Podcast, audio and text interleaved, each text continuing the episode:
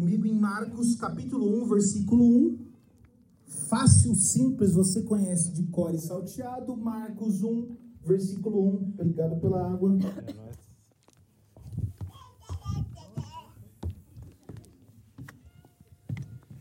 Diz assim: Princípio do Evangelho de Jesus Cristo, Filho de Deus.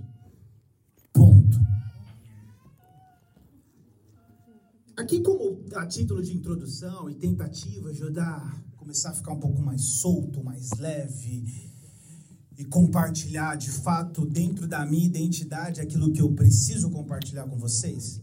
Quando a gente fala e lê Marcos escrevendo e abrindo o seu livro dizendo o princípio do Evangelho de Jesus Cristo, parece algo muito comum, né? A gente olha e fala, legal, princípio do Evangelho de Jesus Cristo. Só que a primeira pausa que a gente deve fazer aqui é que a palavra evangelho, entenda a provocação, ela não é uma palavra evangélica. A palavra evangelho é uma palavra que nós pegamos emprestados. Tem plural emprestado? Não inventei agora, neologismo. Nós pegamos essa palavra emprestada da cultura romana.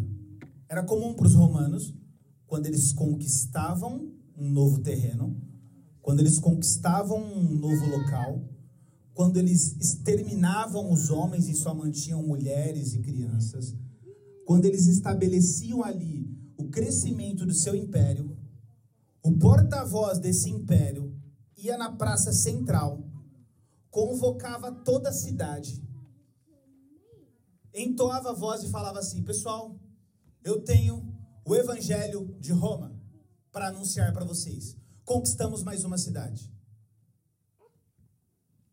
É incrível ver a capacidade que o Evangelho de Cristo tem de mergulhar na cultura, tomar posse dela e usá-la dentro da realidade da vida. Eu não sei se você entendeu o que eu disse.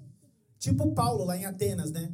falando ao Deus desconhecido, e ele fala, nele nós nos movemos e existimos. Ele está pegando emprestado o pensamento de um filósofo grego para entregar algo. Isso é muito louco. É a mesma coisa que eu falasse, o reino de Deus é semelhante ao TikToker que fez um vídeo e viralizou. Sei lá, como se eu fosse adaptar. O reino de Deus é semelhante a um homem que chega numa casa e não tem Wi-Fi. É uma linguagem local, atual, real, onde as pessoas falam, pô, tô entendendo o que você está falando. Então, às vezes, eu pregar aqui sobre parábolas do agricultor, você vai falar: é, eu não tenho bode, eu não tenho vaca, eu não tenho essas coisas.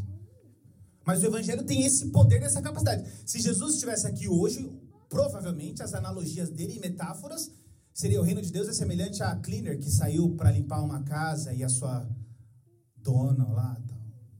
O reino de Deus é semelhante ao jardineiro que foi trabalhar no frio e a bota dele estava furada e Há uma adaptação cultural, uma capacidade de falar a linguagem do povo local. E nós tomamos isso. Uma palavra que já era utilizada por uma cultura, nós tomamos porque evangelho significa boas novas. Simples. Evangelhos são boas notícias. Eu faço um chutômetro aqui. É muito é engraçado que alguém está traduzindo. Eu imagino a palavra chutômetro traduzida estatisticamente, talvez 99% de nós aqui somos cristãos que nascemos de novo, que entendemos o que é o Evangelho e, teoricamente, sabemos quais respostas nós precisamos dar. Porque existem níveis da relação que você desenvolve com Deus a ponto de você sair de uma relação onde você é o bebezinho, onde você precisa sempre daquele leitinho na boca, e você passa a ser praticamente um, um provedor de alimento a partir da fonte. Você sai, você é transportado de uma realidade e vai para outra. Isso é muito louco.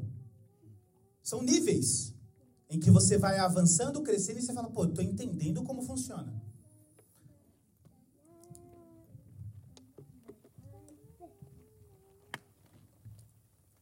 Tem um texto em 2 Coríntios que traz luz sobre isso, capítulo 5, versículo 17. Portanto, se alguém está em Cristo, é nova criação. As coisas antigas já passaram, eis que surgiram coisas novas. Eis que surgiram coisas novas. Então, se alguém está em Cristo, Hoje eu comentava sobre isso, é engraçado, porque parece que a gente olha para a Bíblia às vezes como um livro ao estilo Harry Potter. Você passa por ela e parece que aquilo não não tem força, não é uma palavra tão viva assim. Ele está dizendo que, portanto, se alguém está em Cristo, é nova criação. Amém. Eis que tudo se fez novo, você nasceu de novo. É surreal tentar explicar isso, cara. É o The Chosen lá, aquela conversa de Jesus e Nicodemos, você assiste chorando, porque é impressionante. Como é possível nascer de novo? Mas você nasceu de novo. Existem duas naturezas que coabitam dentro de você, a sua velha natureza e a sua nova natureza. Então, nesse novo nascimento, perceba que Deus tem expectativas e espera respostas através de você. Deus quer respostas de você. A nossa cultura evangélica foi construída no pilar aonde eu vou na igreja para ver o que Deus tem para responder para mim sobre as minhas orações e pedidos. E a lucidez do evangelho está dizendo assim: qual resposta você vai dar para Deus? Qual anúncio real você vai dar para Deus sobre essa nova criação que você se tornou? Pô, Edu, eu queria uma mensagem que desse uma massageada no meu ego, falando que vai acontecer, vai ser e tudo mais. E vai. Naturalmente, a partir das respostas. E é essa construção que eu quero fazer contigo. Para isso. Que sede. Existem algumas respostas que você precisa dar para Deus. Ponto. O ponto cerne para a gente construir aqui, para você entender, eu vou partir de uma parábola, uma história, um conto, algo que você consiga imaginar, mergulhar na cena, perceber e falar: poxa, isso faz algum sentido. Um homem ele foi desafiado a subir uma das montanhas mais difíceis da face da Terra. Tecnicamente, as pessoas levavam em média 383 dias para subir essa montanha. Passaram todos os requisitos desse desafio. E ok, ele aceitou. Junto com o desafio, haviam naturalmente numa montanha, você tem frio, você tem fome, tem sede, tem animais. Você tem os desafios naturais que é subir e escalar uma montanha. Ele se preparou e foi. 383 dias. Frio, fome, sede. Briga com animais, se esconde, o fogo não pega. Mas vai, vai, vai. Até estar totalmente pálido, desnutrido, mas no topo. Chegou no topo da montanha. Sensação incrível. Uau, cumpri. Legal, cumpriu. Um dos requisitos no contrato dizia que quando você chegasse no topo da montanha, haveria um grupo de pessoas esperando você ali com uma bandeira vermelha estancada só esperando a sua chegada. E quando ele chega, a primeira coisa que ele busca é olhar aonde está o grupo de pessoas. E bate aquele frio na barriga porque ele não vê grupo de pessoas e não vê nenhuma bandeira vermelha. Ele fica meio pálido, fica meio em crise. E ele fala: Que, que é isso? O que está acontecendo? Será que é uma pegadinha? E ele grita, tipo, um brado. E olha, ele olha para o seu lado esquerdo ele vê no horizonte um grupo de pessoas pulando, tentando acenar para ele com uma bandeira vermelha. E ele olha para as pessoas e fala: Como assim? E o pessoal começa a pôr a mão na cabeça e fala: Eu não acredito que você fez isso, cara. Ele fala: Quem não acredita sou eu. Você subiu a montanha errada. Você gastou toda a energia e todo o seu esforço foi para subir uma montanha errada. Você tem noção você gastar todo esse tempo? 383 dias ali transpirando para você se dar conta e você subiu o lugar errado. Agora, o pior é, além de 383 dias, é uma vida subindo uma montanha que não é a sua trilhando uma estrada que não é a sua, passando perrengues, privações e provações para subir um lugar que Deus não te chamou para subir. E o grande problema é como que eu consigo entender qual é a montanha que eu devo subir? Como é que eu consigo ter essa compreensão? Como é que eu consigo ter essa iluminação? Porque as três perguntas mais profundas de qualquer cultura, nação e qualquer ser humano, por mais que ele não consiga traduzir, é quem somos? Quem sou eu? De onde eu vim? Qual é a minha fonte? E para onde eu vou? A gente está buscando. Em uma sociedade que prega o triunfo, a gente está pensando assim: poxa, o, o que, que eu devo fazer para eu responder para essa sociedade? Mas a grande pergunta é: o que eu devo fazer para responder para Deus, já que Ele espera de mim um comportamento? E eu listei algumas coisas, eu não vou conseguir falar de todas. Mas eu listei algumas coisas que, pela luz da Escritura, eu tenho convicção plena, são coisas que Deus espera que você responda para Ele. E responda como, Eduardo? Falando, olha, Deus, estou respondendo. Responda como a pastora falou aqui, com ações, atitudes. Aleluia. Existe um princípio número um. É que quando a gente fala de nascer de novo, numa linguagem mais próxima da gente, a gente tem que pensar que é fundamental, e guarde isso, por favor. Isso não é papo de coach.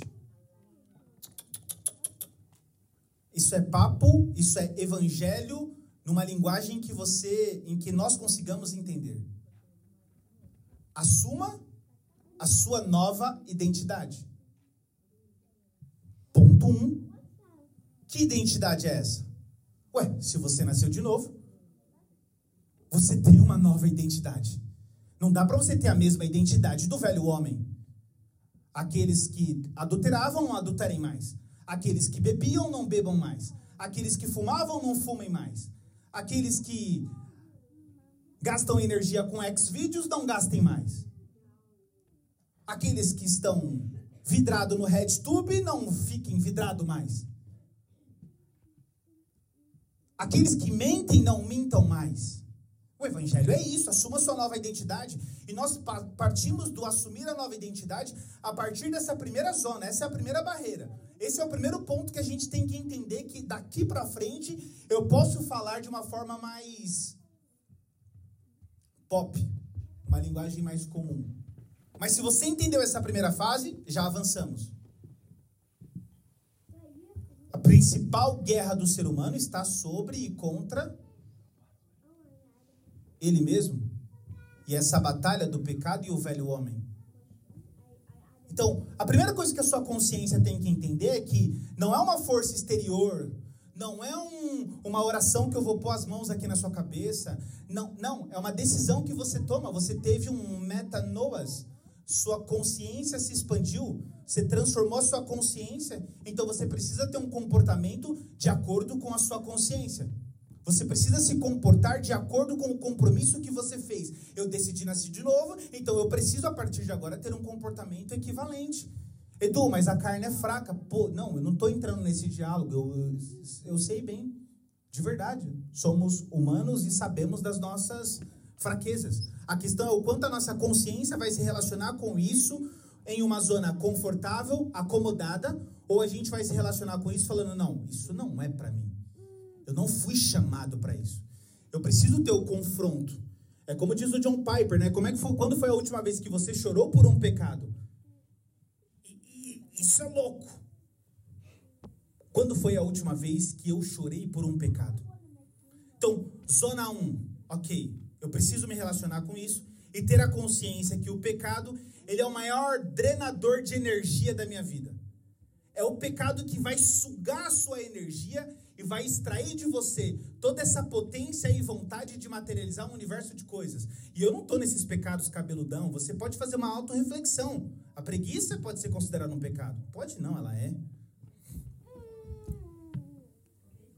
A glutonaria, comer demais. E a gente criou uma cultura que a gente cria memes falando crente é assim, quando crente quando se junta, ah, gosta de comer. E a gente não reflete, ué, o que, que isso está gerando no nosso inconsciente e na nossa cultura? Zona 1, identidade. Ok, pecado, eu entendi. Eu fui transportado de um lugar para outro e agora eu preciso trazer algumas respostas para Deus. Resposta número um: eu me relaciono com o pecado na consciência que eu sei o que ele é e o que ele causa em mim. Então é guerra, é fight. Mais, mais uma vez o John Piper, aquele vídeo histórico dele, né? Faça guerra com o pecado. É fight. Cara, é como diz o próprio, eu não sei nem quem é, a gente cita tanta frase que daqui a pouco o cara tá lá no céu falando, mas eu não falei isso não, gente. Mas diz que é. Não, o Martin Luther King diz, né? Eu não posso impedir que os pássaros voem sobre a minha cabeça, mas eu posso impedir que eles façam um ninho sobre ela. Martinho Lutero diz: olha, você precisa ter dois cães de guarda na sua mente, protegendo o que entra. Você precisa proteger. E quando aquilo entrar, você fala: peraí, isso aqui é um convite do mal. Só que a identidade ela vai muito mais do que essa relação somente com o pecado.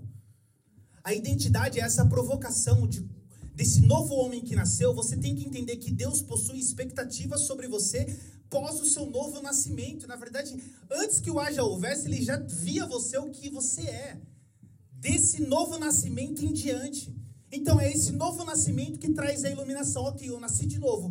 Deus tem expectativas comigo, tem sonhos comigo, e eu preciso responder e agir nessa direção e proporção. Eu preciso me movimentar nessa direção e nessa proporção. E eu não estou falando sobre re, é, assuntos ligados somente à religião. Eu estou falando sobre a vida. É um comportamento que a gente entra em ativação no todo da vida. Se você fizer uma produção filosófica de reflexão, ou seja, se você parar e pensar qual é o lugar que possui os maiores tesouros da terra, qual o lugar que possui os maiores tesouros? Alguém falaria, o Vale do Silício, pô. Lá tem Facebook, tem todas as grandes startups do mundo. Mas se você reflete a partir da ótica do próprio Salomão, ele vai dizer: não. O lugar mais rico da terra é o cemitério. O lugar mais rico da terra é o cemitério porque ali morreram com aquelas pessoas um universo de realidades que a, o mundo nunca vai ver. Morreram músicas, morreram palavras, morreram pregadores, bêbados, morreram DVDs gravados que alcançariam milhares de pessoas, morreram empresas, morreram livros que não foram publicados e poderiam ter alcançado 800 mil pessoas. Lá no multiverso de Deus, entenda-me bem a provocação quântica. Sei nem se isso existe. Nada a ver. Mas no cemitério existe um universo de realidades que não se materializaram porque alguém não se apropriou da sua própria identidade e materializou e falou: Cara, eu quero contigo, Deus. Vamos fazer uma sociedade. Você creu, você me trouxe para cá, me transportou do reino das trevas para o reino da luz. E a partir dessa nova realidade eu preciso materializar um universo de coisas. E a gente opta por dar ouvidos ao famoso Sansara. O Sansara na tradição oriental nada mais é do que essa volta que a gente cai no mesmo lugar. É rodar e cair no mesmo lugar. Rodar e cair no mesmo lugar. É acordar, sair para o trabalho, fazer as entregas, cair no mesmo lugar. É não sei o que, fazer não sei o que, cair no mesmo lugar. E o grito do evangelho fala: não, não, não, não, não, não. Eis que tudo se fez novo. Eu tenho coisas novas a partir de você. E você tem enterrado a cada dia que passa. Você tem colocado isso dentro de gavetas dentro de você e você olha mesmo para essas coisas e fala assim: eu nem vou pensar nisso. Isso não é para mim. Eu não nasci para isso. Eu adoro aquela expressão morra vazio. Não morra velho, morra vazio. Quando Paulo ele fala, eu combati o bom combate, Timóteo, presta atenção, brother. Eu combati o bom combate, eu guardei a fé. O que eu tinha que fazer, o que eu tinha que entregar para essa geração, eu já entreguei. Tá aí, tá dado, eu dei. Não há nada em mim, não há reservas, tá tudo para vocês. Isso é tão profundo, cara. O cara entende o que é depois que o que é nascer de novo, ele entende o que é a missão dele para essa geração e ele distribui aquilo permeia a história. Spurgeon a gente cita, permeia a história. E eu poderia citar um universo de pessoas que vão permeando a história, porque ele fala: não posso reter isso para mim. Eu preciso materializar e entregar tudo. Tudo, tudo, tudo, tudo, tudo. Nós precisamos morrer vazios, vazio, sem nada. Nada, nada. O que tinha em mim eu entreguei. Ti, morra vazio, velho. Morra vazio. Vazio. Entrega tudo. Materialize tudo no menor espaço de tempo que você puder, porque o dia de amanhã só pertence a Deus, nós não sabemos. Eu preciso. Tem tanta coisa que eu quero fazer que você não tem ideia. E eu preciso materializar isso o mais rápido possível. Porque se eu não materializar, eu vou responder para Deus a respeito disso, porque Ele vai falar: Eu te dei um dom para você reverberar isso nessa geração. Davi serviu a Deus em sua geração, eu estou para essa geração. E se eu não distribuo meu dom, eu roubo, eu roubo a minha geração. É um assalto que eu faço do corpo. É um roubo, porque nada me pertence, tudo é dele. E isso foi dado para que a gente consiga edificar o corpo. A ativação disso muda a realidade. E quando a gente começa a refletir, caramba, ok, ok, eu, eu entendi, eu, eu, eu entendendo, eu nasci de novo. Eu tenho uma nova identidade em Cristo. Essa nova identidade, ela foi sendo a um diálogo. Há um diálogo do Espírito na sua consciência. E você, às vezes, não consegue discernir o que é o Espírito e o que é o diabo. O que é você e o que é Deus. E o Espírito está tentando soprar coisas na sua consciência, falando: eu preciso que você materialize isso. Pode ser uma empresa, meu amigo. Pode ser um Instagram de bolo. Pode ser. Pode ser um curso para mulheres. Pode ser um instituto. Não sei o que é, velho. Pode ser o que for. Mas o que a gente não pode é perder para a famosa procrastinação que ela nada mais é que uma ferramenta diabólica para nos colocar no mesmo lugar que é uma zona do inércia, parados, infrutíferos, improdutivos. E o reino de Deus está falando, cara, eu preciso que você entenda, porque o que eu tenho para fazer em você e através de você é muito grande. Eu preciso que você se mova, Edu. Eu preciso que você permita, dê lugar e comece a entrar em movimento. Porque é no movimento que as coisas começam a você falar: uau, uau, uau, uau. Meu Deus, eu me movi aqui, mas isso abriu uma direção ali. Cara, isso não é para massagear o seu ego, isso é para te transportar de uma zona de conforto para uma zona de ativação e materialização. Eu não estou pregando teologia de prosperidade, não. Eu estou dizendo para você que esse movimento, quando ele está ativado com o seu dom, quando ele está ativado com o propósito, que é a razão pelo qual você existe, vai te trazer o grau de satisfação. Vai te trazer o grau de satisfação. Você acorda, vai trabalhar e você fala.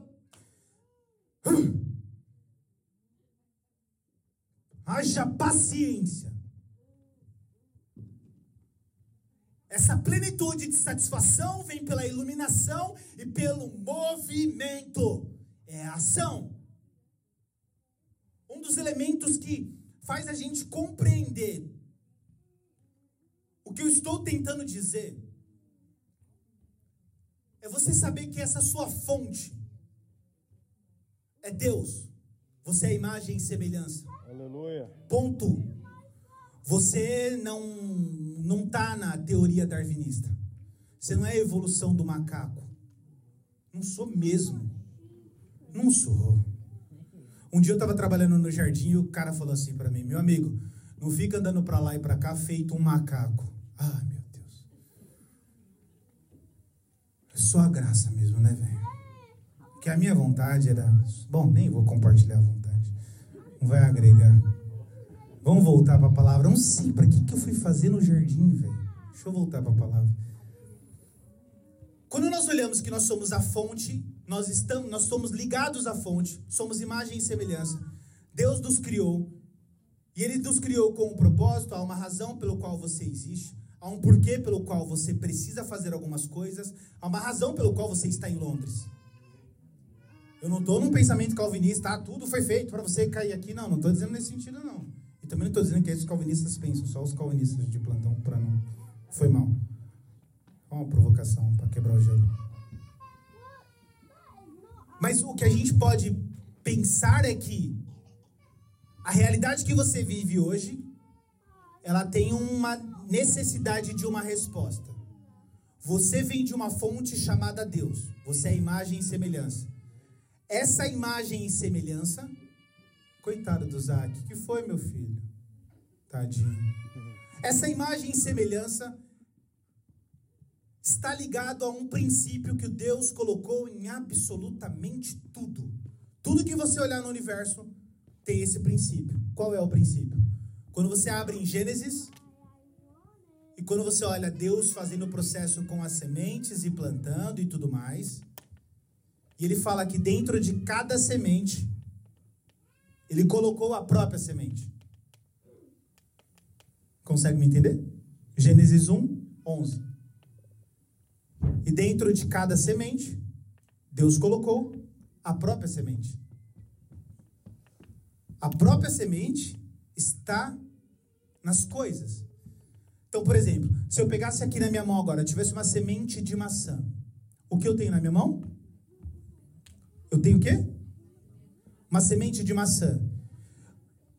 Ou, aí a gente filosofou, gostei. Porque se a gente olhar para a minha mão e ver uma semente de maçã, nós estamos dizendo que esse é o fato. O que é um fato? O fato é a descrição de um objeto presente. Essa é a realidade presente aqui. Uma semente de maçã. Isso é um fato. Descrição de um objeto em seu estado presente. Isso é um fato. Fala pro seu irmão assim, ó. Talvez eu esteja olhando um fato. Pô, foi legal essa interação que vocês tiveram entre vocês, hein, mano? Quatro pessoas falaram, não, obrigado, foi top. Obrigado, valeu mesmo, foi um apoio sensacional. Talvez eu esteja olhando para um fato. Talvez eu estou olhando a pastora Elisa e o que eu estou olhando é o fato, que é a descrição de um objeto presente. Só que a semente da maçã não é uma semente de maçã. A verdade é que a semente da maçã é uma plantação de maçãs. Porque de uma semente vem uma árvore, de uma árvore vem mais maçãs, e de mais maçãs vem muito mais maçãs, e vem muito mais maçãs, e vem uma plantação de maçã. A verdade é a descrição original de um objeto. Então, a descrição original dessa semente, original, a verdade diz que ela é uma plantação, ela não é uma semente. Eu não sei se você está entendendo, cara. Mas eu posso estar olhando para você hoje e eu estou vendo simplesmente uma semente. E Deus está olhando para você e está falando: não, meu amigo, aquilo ali é uma plantação. Aleluia. Ele só não entendeu e não teve uma correspondência de ação na direção. Ou seja, você pode ir para o céu, você chega no céu, Deus fala: salve, brother, seja bem-vindo, que bom que você está aqui. Oh Deus, obrigado. Deixa eu te mostrar um negócio. Esse era o plano que eu tinha para você: a plantação. Você fala, tudo isso? Mas eu achei que era só a semente. Eu até quis comer. Se a gente entende isso, se você encontrasse Deus antes da criação do universo, sentado no canto de uma sala lá, sozinho, de boa, cruzando as pernas, tranquilão, você falava, oh, Deus, tudo bem? Falou, opa, aí você ia chegar, cumprimentava Deus, pegou na mão de Deus, você está pegando na mão do fato. Porque o que você está vendo ali não é o universo todo que foi feito. O que você está vendo ali é a mão de Deus. Mas se ele pudesse colocar um software na sua mente e falar assim: Deixa eu te mostrar qual é a verdade. Você fala, tava tudo isso dentro de você, ele vai falar assim: Está. Esse é o grande lance. Quais são essas realidades que estão dentro de nós e que nós não estamos absolutamente fazendo nada? O princípio disso se chama potencial. É um poder que está inativo. É um poder que está inoperante. É um poder que está dentro de você. É um poder que flui rios de água viva. É um poder que transborda, transborda, transborda. Você fala, caramba, ah, quando é que para? Não, é só transbordo. Eu não quero dizer que isso quer dizer que tudo vai dar certo. É um transbordo da consciência. Você está sendo picado por cobra. Você está chegando no, no, barco dos caras, os caras estão te jogando fora. Tá tomando chibatada no meio da praça, mas você fala assim, cara, eu estou transbordando. Transbordando porque minha consciência foi dilatada. Eu entendi. Quantos universos, quantas macieiras existem dentro de nós e elas estão inoperantes. Estão ali mortas, sem água. Eu venho aqui de manhã agora para te dar uma injeção. Poxa, será que eu posso, pela luz do Evangelho, fazer esse diagnóstico dentro de mim? Quantos pregadores morreram lá no, no cemitério? Quantas igrejas não foram implantadas com visões de transformar uma sociedade local? Quantos? Quantos líderes morreram com percepções? Uau! Guardaram para eles. E por falar nisso, até vale um parênteses. Se nós, como corpo, estamos congregando aqui, e se você está sentado aí, você observou alguma coisa que se nós fizéssemos aqui daria muito certo, daria muito bom, e você não entregou isso para nós, você vai responder a Deus por isso. Porque é Deus iluminando a sua consciência, falando: ei, você tem uma percepção baseada em todos os seus conjuntos de valores, livros, tudo aquilo que você assistiu, percebeu e viu, tenta. E aqui o ambiente é aberto para isso. Pra caramba. Não retenha, morra vazio. Entregue tudo. Não permita que o diabo continue te colocando em uma realidade de estagnação. Chega, rompa. Aleluia. Eu não quero ficar dando ibope pro diabo, mas é bíblico, caramba. A luta que você vive não é contra carne e sangue, é principados e potestades. É contra setas. É contra estratégias de te colocar e fazer você permanecer estagnado. Próximo.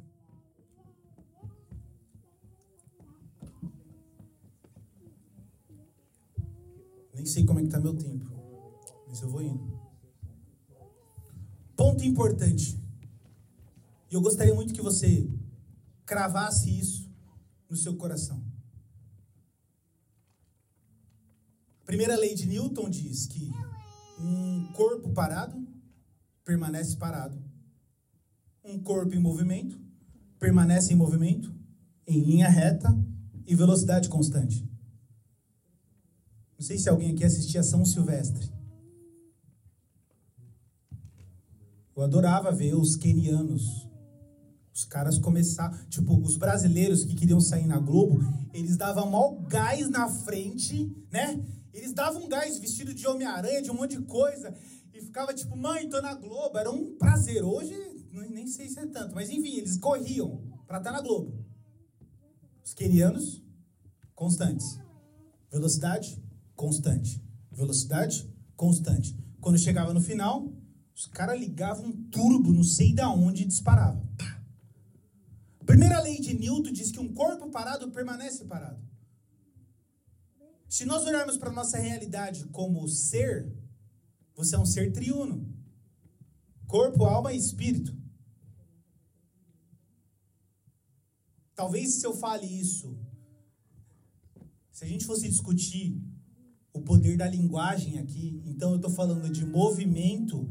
Alguém pode fazer uma primeira associação, que é o, eu dei o exemplo de alguém correndo, ele vai pensar que é só o corpo em movimento.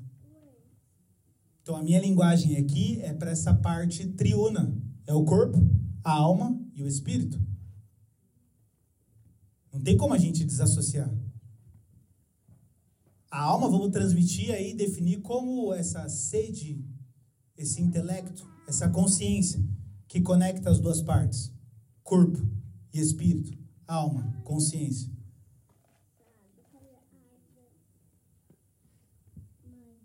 Se o convite é para que, e se a gente olha para as escrituras e vê que tudo que Deus fez permanece em movimento, me mostre alguma coisa que Deus fez que é estático alguma coisa que Deus fez que está parado. Uma árvore se move. uma árvore se move. Há um poder no movimento direcionado. Quando a gente compreende que a gente pode se mover de forma direcionada, e a gente entende a força que habita nisso, a gente sente a necessidade de não permanecer parado. A gente fala, eu não posso perder tempo. Eu preciso me mover. Seja no corpo, eu preciso cuidar da minha saúde, eu preciso me movimentar, eu preciso correr, eu preciso fazer um exercício, eu preciso fazer uma caminhada, eu preciso. Tudo isso vai ativar em mim serotonina, tudo isso vai ativar em mim uma mente mais elétrica. Quem faz exercício aqui sabe como é que é. Você chega do exercício, para sair, você nem sai com tanto gás, mas na hora que você chega, você fala, nossa, que bom que eu fiz isso, minha mente fica mais elétrica, o raciocínio fica mais rápido, você fica mais em movimento. É o corpo. Ué, Jesus está caminhando horas e horas, milhas e milhas. É o corpo. Há uma lição ali. Sedes meus imitadores. Há o corpo, é o movimento. É essa, esse jogo. O mesmo se aplica à alma. Então, quando eu começo a trabalhar e a pensar e entender que a minha consciência ela pode ser dilatada, que essa metanoia ela pode ser alcançada em mim e que isso pode produzir através de todos esses estudos que eu posso fazer diário, uma, um agregar de uma nova habilidade, isso pode me abrir portas inimagináveis. Às vezes a gente é sugado pelos stories. E olha que eu produzo stories. Mas vendo ali, você vai ver, passaram duas horas e meia. Eu tenho uma sobrinha que se eu deixar o TikTok, ela vai ficar seis horas vendo o TikTok. Seis horas, não tô brincando. Passando a tela. Passando.